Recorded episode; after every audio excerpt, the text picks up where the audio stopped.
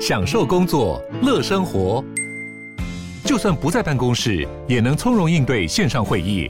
HP Dragonfly 透过专业的 HP Presence 设计，内建降噪及会议快速键，搭配清晰的 Bang & Olufsen 音效，增强音讯及视讯功能。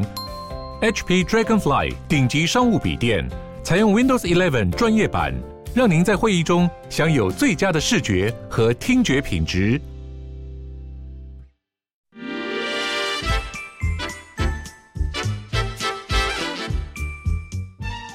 健康的身体，才有健康的生活。名医昂寇专业医师线上听诊，让你与健康零距离。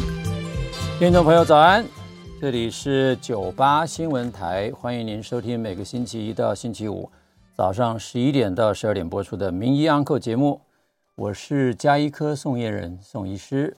那么我在这个节目播出的同时，我们这边也有 News 九八的 YouTube 频道同步直播，那也欢迎我们在 YouTube 上面观赏的朋友，呃，可以留言。那么今天不知道有没有时间来接听大家 call in 啊？很久没 call in 了。我今天准备的东西比较小的题目，但是也准备了不少资料。那主要还是想要跟大家来谈一谈我们在肥胖或者是糖尿病常常会碰到的一些问题。那今天的题目呢，定为反应性啊，就是反映某些事情，以及术后减肥手术之后的餐后低血糖。餐后为什么低血糖？我们一般说都吃完饭之后血糖会升高啊，可是有些人就不一样，有些人会餐后发生低血糖，吃的东西越不对，血糖降得越低。好，我们来今天的问题呢，就这个。到底是什么？这个危险吗？我们都知道低血糖有危险的。那如果是个危险的东西，我们该如何避免？那在这个 slide 上面的右边，我给各位看放大看一下啊，就是低血糖，所谓餐后低血糖，它一样有这些低血糖的症状啊。那哪一些是常见的症状？发抖啦、颤抖啦、心跳加速啦、焦虑、惊慌、严重的饥饿感。有些人会口唇麻痹、冒冷汗，或者是头痛、脑筋无法思考，呃，有些人恶心、眩晕、虚弱无力等等，这都是我们大家呃过去耳熟能详、常常听到的有关于低血糖的症状症状。所以今天就来跟大家谈谈低血糖。但是在开始节目之前，我先来做一个声明哈，我把叫有言在先呐哈。因为呢，这个我有时候在讲题目的时候，呃，经常会由于我读的的论文会看到一些不同的观点，那以及我自己，呃，由于过去的这个呃基础医学的训练，常常喜欢把题目挖开来看啊，那有的时候就看见不一样的东西，因此呢，会常常提出一些对现有的医疗呃规则或者是医疗方式的一些。呃，我不能说是挑战，我只能说是质疑哈。那呃，我的讲法呢，有很多人就就觉得说，哎，我讲的就是真的，就拿去问很多他的医师。那我要讲的是，我这个节目里面所讲的只是个人的分享，不构成任何的医疗的建议啊。那你的呃疑问，如果你对于自己健康有疑问，还是要找你的医师讨论。那第二个就是我在选用论文的时候。呃，难免会依据我个人的兴趣去挑题目、挑论文。那有些人会批评说，这样叫做 cherry picking 啊，就是剪樱桃，哎，只挑你喜欢的，断章取义，呃，这个偷龙转凤，呃，移花接木，呃，这些评语我都听过。那基本上，呃，你可以看到我每一次在引用任何一个论文。我都把 QR code 给你，我也不用上面写什么 citation。我说写一些引述，你要抄那些东西很难抄。这个 QR code 你看到了，直接在荧幕上扫就可以连接到我所引用的论文。好，所以如果个人我主张的部分，我要先要声明哈，纯粹是分享性质。如果与现今的医疗的规则相悖，医疗的理论相悖，那还是我要强调，那是本于。科学的质疑精神啊，也就是科学是关乎质疑啊。我提出一些挑战式的想法，绝对不是宣扬所谓的邪说异端哈，信不信在你。那为什么举这个文章呢？这个是 Scientific American 啊，在台湾也有翻译成中文叫《科学人》杂志啊。那在美国就是 Scientific American，美国的科学的美国人。二零二零年十月呢，有一篇有一个呃医学历史学家哈，呃其实还不到家了，就是医史历史学的一个研究人员。待会儿我会给大家看他的身份啊。他发表了一篇论文呢，算是一个 essay 了哈，essay 就是论述。他的题目叫“为什么怀疑对于科学是必要的 ”（essential）？Why doubt is essential to science？他的副标写说：“If people don't understand how science works, they can't properly understand how to think about new findings。”如果人们无法了解科学是如何运作的，他们将无法适当的了解对于新发现的认识跟想法。这个 QR code 在这里， 那我来引述一下它里面几篇呃字句了哈。那原原文我就不列出来，我直接翻译。那各位如果有兴趣看原文，扫一下 QR code 就看到原文。他开宗明义就讲说，人们对于科学的信心。经常不是基于真相，呃，真相我翻译是从他原话，他说 “What it really is”，啊，他说人们对于 “the confidence in science not based upon what it really is，but on 什么东西呢？What they would like to be。常常我们很多人都希望这个答案，因此会找到这样的证据来 support 我们。这样讲好像也是我在。在做的事情，对，我觉得有一个答案，因此我去找到证据来支持我。那我同样鼓励你，如果你觉得你的答案才对，你也可以去找证据来 support 你。那大家都可以去找证据，但是最终还是要用一个比较客观冷静的态度，最好是正反两面的证据都拿来阅读、对照、思考，互相攻讦一番，看看谁讲的完整。谁讲的有道理，谁是胡说八道？那这个 science 的这个呃 historian 啊，这个科学历史学家呢，他在教学生上课的时候，他经常都会问学生，然后学生呃就问学生说：“什么是科学？”他认为学生啊，大部分都觉得科学是一个以客观方法发现世界的确定性 （certainties of the world）。大部分的美国人。信任科学的原因，是因为只要他们不挑战现存的信仰，也就是说，这个科学如果跟他相信的事情是一样的，那这就是可信任的科学；如果跟他现在相信的事情是不一样的，那就是胡说八道。啊，这是一般人对于科学，尤其是新的理论刚刚开始的时候，一般人会抱持的观点，也就是一个新的理论要被大家接受、认识。好像都有一些这个转折哈，然后他说呢，但是呢，质疑啊是科学的本性，并不是它的缺点，不是它的漏洞。他说，Doubt in science is a feature，这是一个科学的本质，not a bug。bug 就是我们讲这个电脑有 bug 啊，有错误，它不是漏洞，不是科学的问题，它是科学的本质。科学的本质就是要怀疑，就是要对于现存的事实。永远抱持质疑的态度，因为永远可能是错的。就像我之前有曾经曾经跟大家分享，我在念大学的时候，我的老师跟我讲，我现在教你的东西，十年之后有一半是错的，只是你不知道哪一半啊。那我们现在当医生的人也非常的清楚，我们现在讲的东西，我们现在用的东西，十年之后很可能通通要被推翻，通通要重来。那科学的吊诡的地方，悖论呢的 paradox 就在于。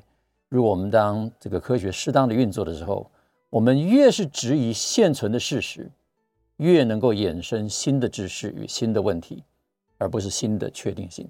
也就是说，科学不是来做一个完结篇，解决所有问题，回答所有问题，而是回答某一个问题，但是衍生更多的问题，让我们可以继续对这个真相做深入的探寻。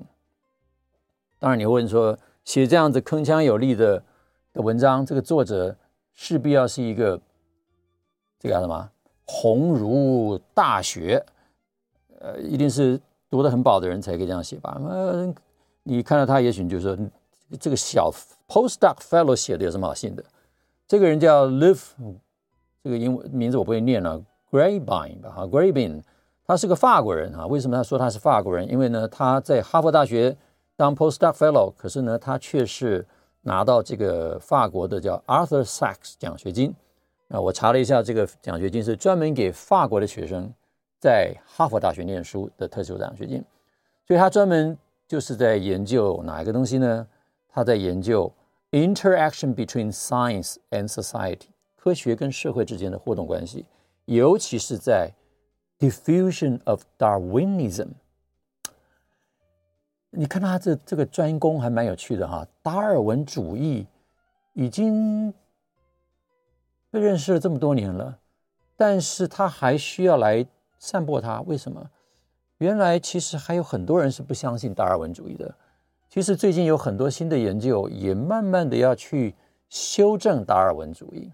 因为达尔文的古典的演化论解释了一部分我们现在所观测到的生物的事实，但是也留下了很多的疑问，留待这么多年之后，有人一直在挑战达尔文的论点。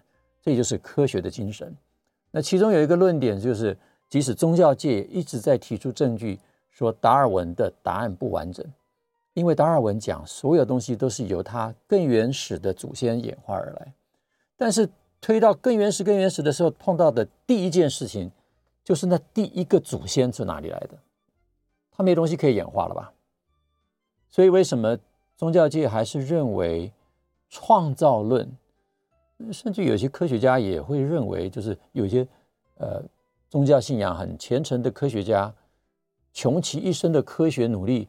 也是在努力想要证明创造论是有其可能的，所以我们要一直要保持一个开放的态度哈。那我还是要讲，这个博士所讲的是一家之言，请多加质疑。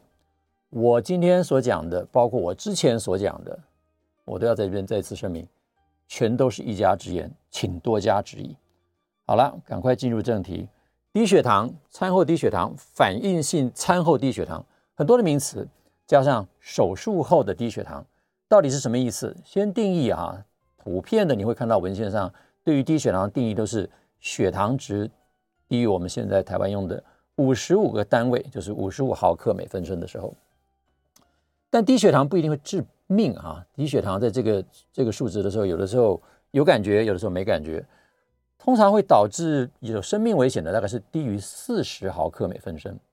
症状我们前面讲过了啊，发抖啦、神志不清啊、虚弱啊等等啊、恶心呐、可是很多的时候很奇怪哈，你低血糖很多的时候你都讲说，哎呀，我很久没吃东西，所以我血糖好低，或者是糖尿病人突然比如说胰岛素打过量，或者是某一些降血糖的药物过量，造成低血糖症状。那这个糖尿病医生常常都会警告病人说，哎，你身上要带着糖，一旦发生低血糖症状的时候，赶快吃一个糖，让血糖赶快高起来。所以。吃完东西，理论上血糖应该高起来。那为什么会有这个这个题目叫做反应性餐后低血糖？原来是这样子的。你可以看到右边这个图哈，我把这个图再放大一点。这个图给各位看到的红色的曲线是吃混合食物。有些人吃混合食物之前血糖大概八十几，就觉得肚子饿啦，所以在零分钟的时候吃下餐食，果然呢血糖就如同预期的上升了，红色的曲线。但是呢，到六十分钟左右，这条有这个曲线所显示，每个人反应不见得一样了啊。这个只是个示意图，他血糖突然低于他的饭前血糖，因此他这个时候呢，饭前当然会觉得饿嘛，对不对？哎，可是很有趣的是呢，他在饭后一小时之后开始也觉得头痛、虚弱，甚至于这个感觉呢一直往后延伸，即便他血糖慢慢升高了，这个头痛呢，这条红色的曲线。会告诉你，在饭后到三百分钟左右，五个钟头左右，都还可能持续有这种不舒服的感觉，这叫做反应性的餐后低血糖。那有一些病人是在做检查的时候喝下葡萄糖水，也许七十五克，也许一百克，一个超甜的葡萄糖水啊。所谓超甜，只是那个味道甜，其实它糖量不见得比你那一餐的糖量要少。我常常跟我的病人讲说，七十五公克的葡萄糖水，差不多就等于我们一大碗饭的糖量，也就是一大碗白饭。我们现在一般算两百公克的饭，大概里面就是七十公克的葡萄糖。啊，当然它是以淀粉的形式存在，但是淀粉的分解非常快，所以很迅速的它就变成葡萄糖。那用葡萄糖水的时候，你会发现血糖窜得更高啊，这个蓝色的虚线。这个时候很多人在那个高点的时候，有的时候会发生饥饿虚弱的感觉。有人对那个高点觉得很嗨，有人对那个高点觉得很不舒服。所以糖尿病人有些在血糖冲高的时候会不舒服，可是有些糖尿病人他却要达到血糖很高的时候，他才觉得有能量。所以每个人对糖的反应真的不同。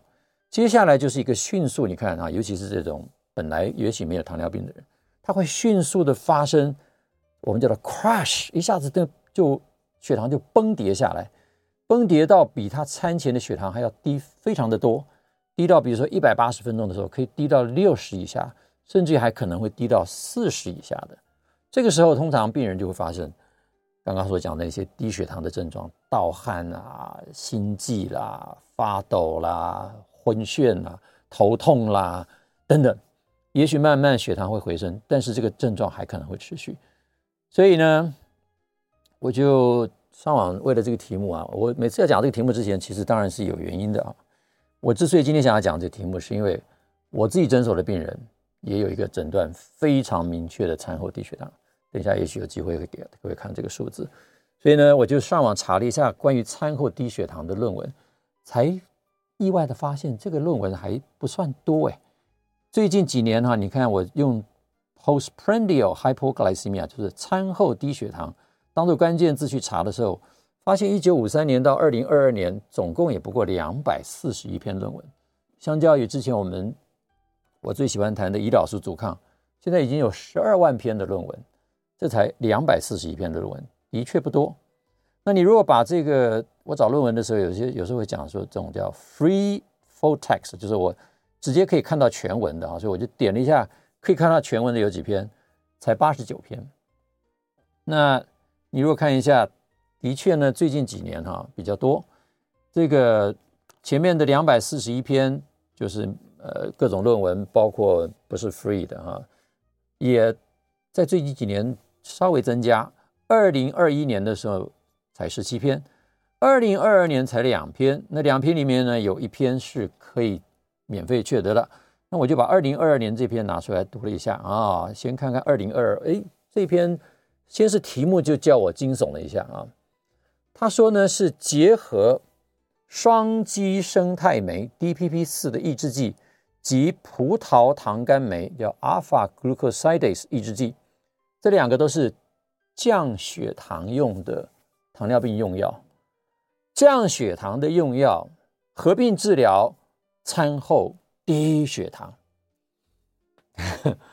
我我当然第一个想法是说，哇，这个还蛮有趣的哈！治疗餐后低血糖用降血糖药物，他已经低血糖了，你再给他降血糖药物，有道理吗？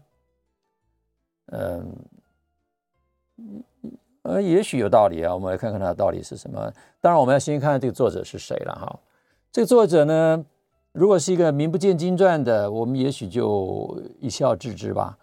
我仔细看了一下，哎，有来头嘞。他们呢是 Cleveland Clinic Foundation 啊，克里夫兰医学中心这个内分泌及代谢糖尿病内分泌糖糖尿病及代谢 Department。科的这个呃老师或者教授们或者医师们来做的研究，所以值得看看吧。啊，那我们就看看它里面讲什么。首先呢，它的前言里面啊，这都是这篇文章里面可以看到的。那我先把它的英文扣在左边，那翻译写在中边中间，右边呢是它的 QR code，你们随时想要看原文呢，扫一下都可以看得到。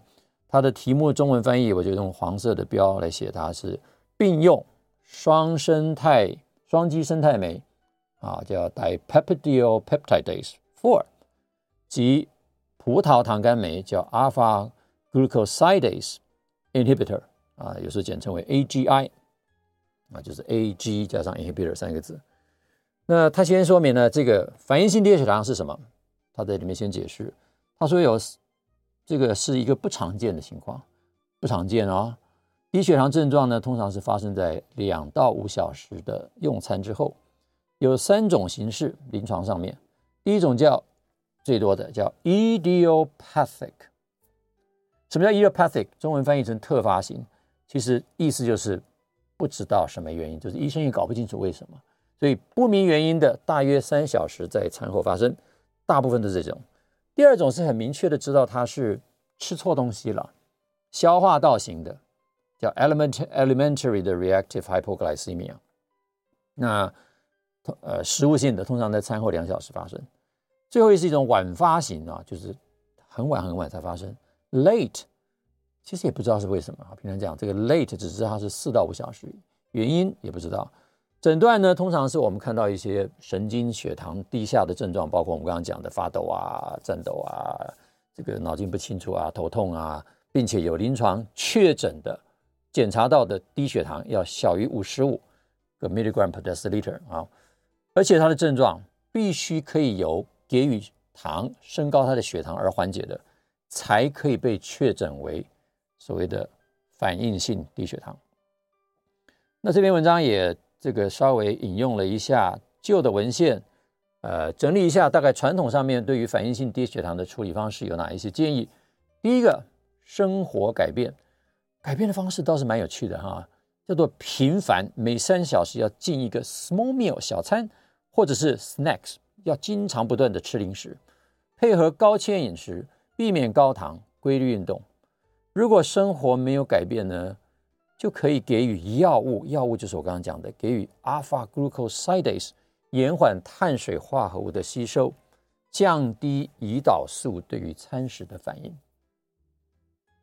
我心里就 OS 了，我说那这样的话，要用药物来减缓碳水化合物的吸收，那何不就直接减少碳水化合物的摄取呢？那是比较快一点了。所以我就说，那何不试试低碳饮食呢？这是我。看到他的这个策略上面的一个比较大的疑问呢，就是，诶，为什么这么干呢？哈，那我就查了一下其他的网站有没有关于这个简单一点的整理式的关于这个餐后低血糖，结果发现也有两个主要的网站呢，一个是 WebMD，一个呢是 Mayo Clinic，这两个都是网络上 Mayo Clinic 大家都知道是梅约医学中心的哈，那。这个因为要一点点时间来消化这些文字，那我想我们先进一段广告，稍后回来我们再来继续来看看这两家中心怎么谈餐后低血糖的解决方法。我们稍后回来。听众朋友早安，欢迎您回到 News 九八名医 Uncle 的现场。这个节目是每个星期一到星期五上午十一点到十二点播出。那我自己的节目是每个月的第二个星期一的上午十一点到十二点。那呃，我们在 YouTube 也同步直播，欢迎您也可以在 YouTube 观赏，那也可以回看啊，给我们一些建议。那今天要谈的题目呢，是关于反应性低血糖以及减肥手术后的餐后低血糖到底是什么，危不危险，如何来避免？那我们刚刚已经谈到了，而研究的论文不多啊，从一九五三年到现在才两百四十一篇，最近几年稍微多一点。今年只有两篇，两篇一篇，两篇之中有一篇是免费的，所以我刚呃就拿这篇免费来跟大家谈。那同时我们来看一下网络上面关于餐饮后低血糖，我们找两个比较呃不见得有权威，但是至少大家比较相信是由医学单位来所主持的，一个叫 WebMD 网络医生啊、大家也可以扫 QR code 看到这一片。那我特别跳到他，因为前面关于讲什么症状啊那些东西都都差不多。我特别讲，看看他讲原因是什么。原因，反应性低血糖的原因，他说 “The answer isn't always clear”，意思是说到现在也不完全清楚。It is likely，有可能呢，是因为你的身体 making too much insulin after a large carb-heavy meal，你的身体在吃了一个碳水很多、重碳水 heavy carb，carb-heavy。而且很大一餐，就是我们所俗称的爆糖之后，分泌了太多的胰岛素所导致。 科学家 aren't sure，科学家不确定 why，but sometimes your body continues to release extra insulin。 他说啊，有的时候你的身体就是不知道什么原因，就就在餐后一直释放胰岛素。Even you have, even after you have digested your meal，即使你的食物都消化完了，你身体还是莫名其妙一直分泌胰岛素。这个增加的胰岛素就让你的血糖掉得更低，这是他的推测了啊。当然，也许有这样的观察。那他也说，这个反应性低血糖可以来自于肿瘤啊，比如说胰岛素瘤或者胰岛。瘤，或者是酒精，或者是减重手术之后啊，那今天有一段就要谈术后，甚至于胃溃疡的手术之后，也就是说胃部的手术之后，常常有可能哈，胃溃疡以前是做所谓的 subtotal 次胃全切除，那个术后有的时候会发生这种所谓的 dumping syndrome，而导致这个餐后低血糖。然后呢，更可能的是有一些代谢疾病，包括还没有代谢疾病的，如果你的体重是过重者。也比较容易发生餐后低血糖。那今天会呃给我这个灵感要来谈这个题目，或者有想要谈这个题目，主要也是因为我的病人啊，我的客户，呃，这个减重的客户发生了这样的血糖的问题。等一下再跟大家分享。那美约医学中心讲什么？美约医学中心主主要是告诉你 What can I do？What can I do？刚刚那篇文章也分享了几个这个做法。这几个做法呢，我刚刚其实念的时候有点揶揄的味道，因为。听起来还蛮蛮那个的哈。那 anyways，美约医学中心呢，我把它的英文直接翻成中文了哈。那各位要扫 QR code 可以在这边扫。美约医学中心他说，反应性低血糖不一定要治疗，然而任何潜在的医疗问题都必须治疗。饮食改变可以改缓解症状，请尝试在你的饮食内做一点改变，改变饮食内容跟时间，包括第一，均衡饮食，包含要很瘦的肉类及及非肉类蛋白质。要高纤维的食物，比如说全谷类、水果及蔬菜。他把蔬菜放在最后，全谷及水果要放在最前面。嗯，有趣。第二，避开糖啊，sugary food 啊，他讲特别讲的是糖以及加工的 carbohydrate，比如白面包、白面条，尤其是不要空腹的时候就吃这些东西。如果你喝酒，请不要光喝酒，请配搭食物。最后一段是最有趣了。他说：“Eating several small meals and snacks throughout the day, about three hours apart during waking hours。当你醒着的时候，全天候每三小时，请你吃小餐跟零食。”我看到这里就倒抽一口冷气啊！哇塞，我不知道真的这样子建议会是一个什么样的状态了。Anyways，我我感觉上我已经讲到离题了，所以回到我主文。 主文讲什么呢？主文就是并用双生态、双基生态酶剂、葡萄糖苷酶两个降血糖药物来治疗餐后低血糖。啊，我的我的第一个疑问当然是，就是我用黄字写的，用降血糖药物治疗低血糖，如果有道理，我们来看看是什么道理啊？仔细看这篇 paper，原来它只是一篇写的非常仔细的案例报告。那各位有兴趣的话，一样，请你扫 QR code，可以看到全部的案例。因为案例太长，我直接赶快翻译来跟大家报告这个精彩的故事。我看的真的是看像小说，像看小说一样。他说呢，这个案例是这样子：一个二十四岁的高加索女性，就是白人女生了哈。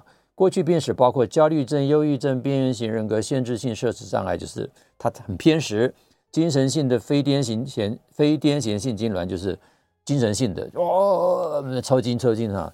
那端坐性的心搏过速症，坐在那边时候，啪啪啪啪，心跳会过速。那还有。很不幸的发生过阑尾杯状细胞内癌瘤，基本上就是他阑尾发生的一些肉瘤增加，是良性的，但但是已经手术切除了。他来急诊室的原因是因为颈部疼痛及前额疼痛两天了。那在候诊的时区的时候呢，又发生类似痉挛的症状。你可以想象这个女生大概是一个什么样的状态？就是头痛两天了，到了急诊室，然后在那呃，就三时不时的呃抖一下哈。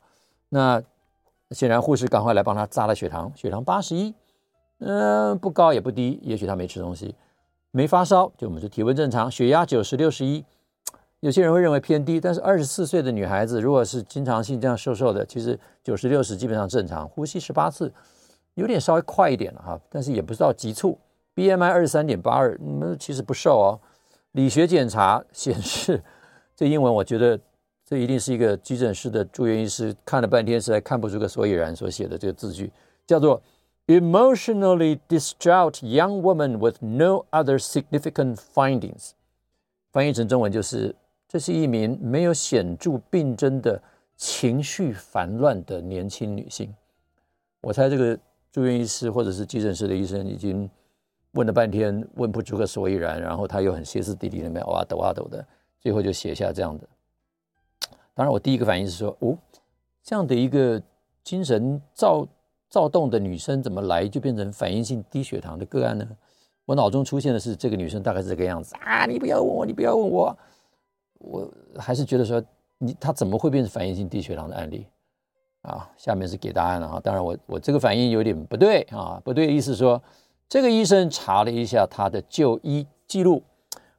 发现他两年以前呢做过一次五小时的口服葡萄糖耐受性测试，就是喝了七十五公克的葡萄糖，空腹血糖是正常的，但是在一百八十分钟的时候，发现他最低血糖 nadir 就是三个钟头的时候有四十四，符合呢反应性低血糖的诊断，但是要知道他那个时候有没有症状，他这边没记录哎，啊，也就是说他那边有没有看到这个反应性低血糖或者低血糖症状没有呢？他还做了几个测试哈，ACTH 测试是正常的，这边我就不解释了哈，主要是刺激他的一些这个压力荷尔蒙的反应，看看血压、血糖会不会升高。糖化血色素多少？四点六，平常讲健康的不得了哎。再次测试后呢，呃，发现呢，他其实啊，就是两年多以前呢，在在他这个呃几次测完这个口服葡萄糖测试之后，他有被建议，他也尝试了所谓生活形态的。介入啊，intervention with lifestyle change。他吃高纤低糖的饮食，同时他那时候就开始吃一天三次餐前服用的 A carbos，就是这个葡萄糖苷酶的抑制剂，但剂量很小了哈，二十五毫克，并且另外三个月的期间呢，他还使用了呃，对不起啊，这边我漏掉了啊，metformin 啊，用二甲双胍，但是他仍然不断的发作这个。二到三小时的症状啊，多多长？其实这边没写了，就是他偶尔发发作啊，还是经常发作。反正看到这个病史呢，我想急诊室的意思就是说，那这次头痛应该就是反应性低血糖，就把他收住院了，来做进一步的神经学的评估，并给予 supervised seventy two hours fast 监控的七十二小时断食。我现在是有一点。看到这个治疗也觉得还蛮叹为观止的哈，就是说一个低血糖进来的病人，然后你给他 fasting 七十二小时不吃东西的治疗，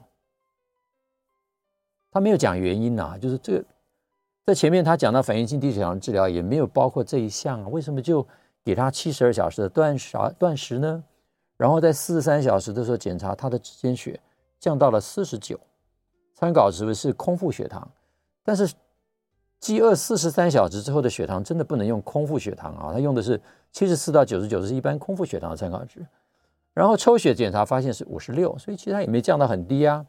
他也给他验了酮体了哈，羟基丁酸 beta hydroxybutyrate 三点零八，算高算低。平常已经讲，在空腹七四十八小时、四十二二三小时之后，的确是这么高。各位看我之前的五小五天断食的影片，四十八小时的时候，我的酮体大概也就是三到六之间，所以这是正常的生酮反应。C 生态降得很低，表示说它胰岛素已经不太分泌了，proinsulin 也小于正常范围，胰岛素小于零点五单位，都很低了，也就是这个女孩子的生理应该是健康的吧？她血糖低的时候，她的胰岛素当然就不分泌啦，并且她筛查病人并没有使用黄烯尿素类的药物。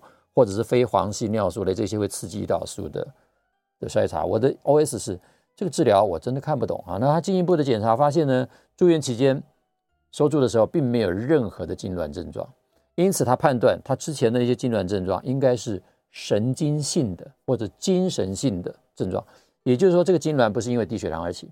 然后他给予这个高纤高蛋白限制碳水的饮食，每一餐大概四十五到七十五公克，并于三餐每餐前服用。Acarbos 就是这个葡萄糖苷酶抑制剂，他仍然继续发作反应性低血糖。他测他血糖是低的，但是它有没有发生那症状，它倒没讲啊，这是文章上没讲。那最低的时候是二到三小时的时候，血糖可以低到三十八。两天后呢，他开始给予这个生理葡萄糖，葡萄糖生理盐水，先是给五 percent，然后转为十 percent。到了住院第八天的时候，因为没改善呢，这中间呢还给了住院第七天给了一个叫 octreotide，奥曲肽，这是一个刺激生长激素甲状腺，还可以刺激胰岛素分泌的哦。也就是说，它要刺激它胰岛素分泌干什么啊？不，抑制胰岛素分泌，对不起。它抑制它的胰岛素分泌，各位，他前面在检查的时候，他的胰岛素空腹的时候，胰岛素已经低到不能再低了。这时候还要再抑制什么呢？我也不知道。住院第八天呢，就给他十 percent 的葡萄糖水，生葡萄糖生理食盐水。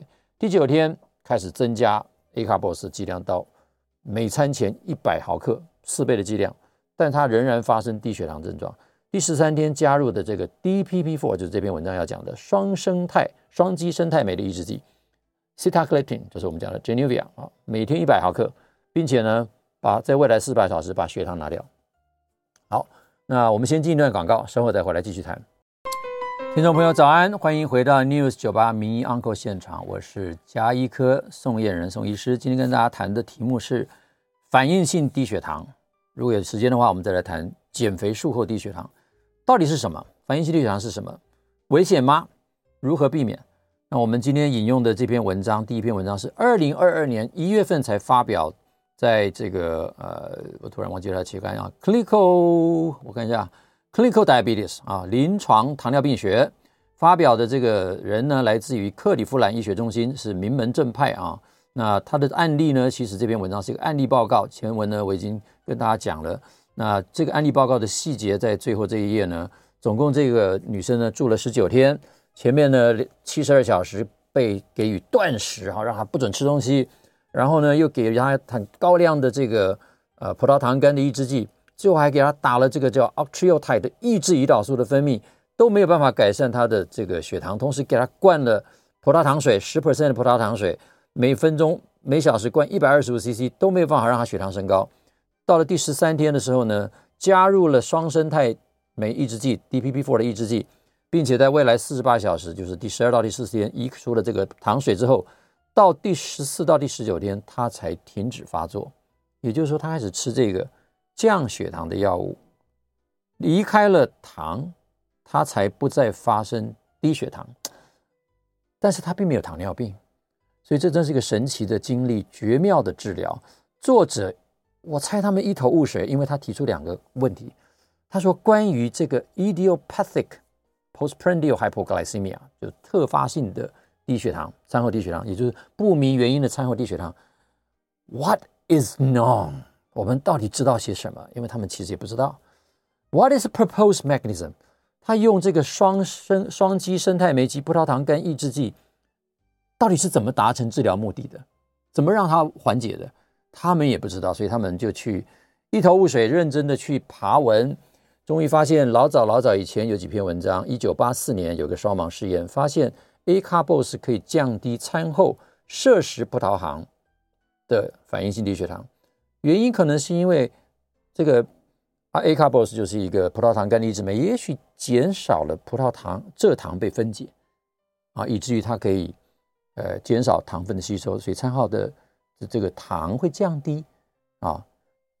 呃，降低 R 强度。另外一个双盲试验，交叉试验用 miglitol 也是另外一个葡萄糖苷抑制剂，也可以有意义的减缓血糖的升高，改善低血糖指数，减少胰岛素及 C 生态的分泌，并且减少肠泌素，叫做某东西某一个 G I 肠泌素叫 GIP 的高峰及这个高峰下的面积。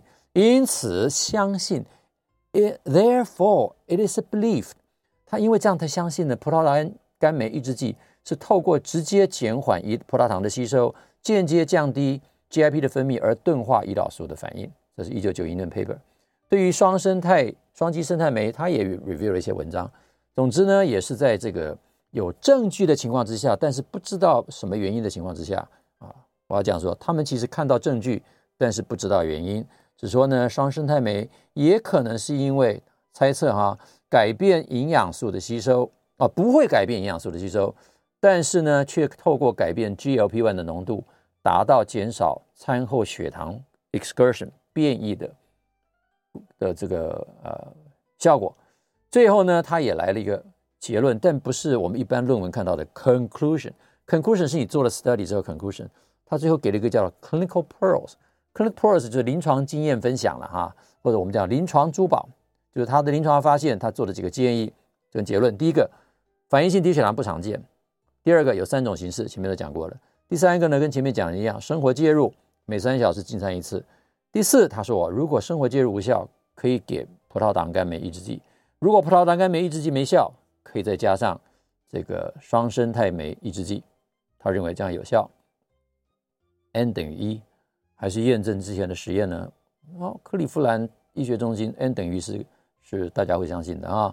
那我来分享一下我们诊所的案例好了。我们的案例呢也很很惊人的哈。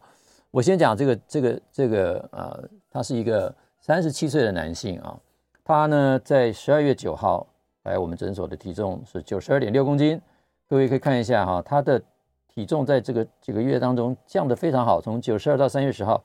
就已经降到八十一点八公斤，体脂重降的很多，三十减到十九，体脂率从三十二降到二十三，肌肉重呢从三十五到三十五，肌肉几乎没掉哎啊，那重点是这样子，他来做了一个重新想要做一个餐后的口服葡萄糖耐受性测试，因为我的病人我通常都会让他们做耐受性测试，急诊室不是急诊室就是检验室立刻紧急通报说危险性低血糖，因为他空腹六十七。一小时三十一，两小时二十三，我们当然也很紧张，这个病人到底发生什么事？因为这种数字，我们如果在急诊室看到，通常要开始急救了哈，这个人很可能会当场昏迷的。哎，可是他，我问我们的执行营养师，他说他当天没有什么不舒服，还在看书，哎，这也是我们事后才知道。那我只知道他的体重减得很不错，这是我们呃诊所的一个检查的标准。所以他在十二月九号到二月十号的时候，期间很很明显的看到他的大腹便便，就是中央性性肥胖是减的最明显的哈。那他其他的反应呢，其实也是在两个月之内很明显的，从刚进来的时候，他有严重脂肪肝，并且肝指数是这个样子，GOT 六十二，GPT 一百三，在短短的两个月之内，因为减重的成绩数这个非常好。肝功能立刻回到非常好的一个位置，GOT 十七，GPT 也是十七。那重点是呢，它的糖化血色素一开始的时候是六点九，所以它其实哦，对不起，对不起，我要分享的第二个个案了哈。现在要跟大家分享第二个案，前面那个个案目前我们还在追踪当中，因为才刚刚验出来的结果。那至少知道它是 OK 的，我们打电话去，它是 OK，所以我们请他回来重新来做一个所谓的 MTT。就是混合饮食的，他自己的饮食的吃法。那我要跟大家分享一个个案，就是说，我们这种猜测餐后是不是低血糖啊？其实我发现，其实现在有个很好的工具，叫做连续血糖机，它可以达到更及时的反应，让你对于血糖有疑虑的人，随时就知道。那我这个病患呢，这个客户呢，他是一个血糖糖尿病的的患者，他的糖化血色素是六点九，那我帮他测了呢。他的胰岛素分泌其实是在还不错的位置，但是很显然是葡萄糖耐受不良的哈，所以这样的情况之下呢，我就建议他带我们的连续血糖机啊，这是连续血糖机带的结果，你会发现这个礼拜来他大致平均值是还算好的，就是这个大的虚线，但是你会看到有几天是突然高耸的，那我们就看他一天一天的反应。这个是他带上机器的第一天，他想要测试一下，你看他当天中午呢就吃了个汉堡。一吃汉堡，大概十点多开始吃下去，十二点多早上吃汉堡，十二点多就飙过了两百多，两百多之后到了中午十二点，也就是餐后大概两个钟头左右，他就直接的摔到六十几，摔到七十以下，就产生了类似低血糖症状啊，低血糖的感觉，他就不舒服啊。接下来呢，他当天晚上睡前又吃了个点心，看看他晚上发生什么事。他睡前吃了点心之后。到了清晨四点多，他被我们的那个呃连续血糖的警报器哔哔哔叫醒，说你低血糖，危险危险，低到多少？四十左右。他赶快起来，不知道该怎么办。他非常生气，跑回来讲说：“你这个血糖机为什么会这样警告？”我说：“你低血糖危险啊。”然后第三天呢，第四天，四月三号的时候，他决定去吃大餐。结果那天回来跟我检讨的时候，我跟他讲说，我早就跟你讲要吃大餐，少吃碳水。他那天吃牛排、吃火锅，没有吃碳水。各位看一下，这整天的血糖都平平稳稳。也就是说，我要谈讲的事情，呃，因为时间的关系，没有时间谈到这个外科的部分，我直接来谈一下结论跟我个人的评点评啊。第一个，再次强调啊，我今天所谈的纯粹是我个人所看到的论文跟大家分享，我所分享的案例也纯粹是我个人的案例。不作为任何医疗的建议，我只是为呃有一些治疗的方式提出一个质疑。比如说，一个反应性低血糖的人要用降血糖的药物来治疗的思维，如果只是比如说葡萄糖苷酶抑制剂是为了减少糖分的吸收，那是不是比较快的方法是减少糖分从嘴巴进去？我我只是很合理的在思考，就是与其吃药。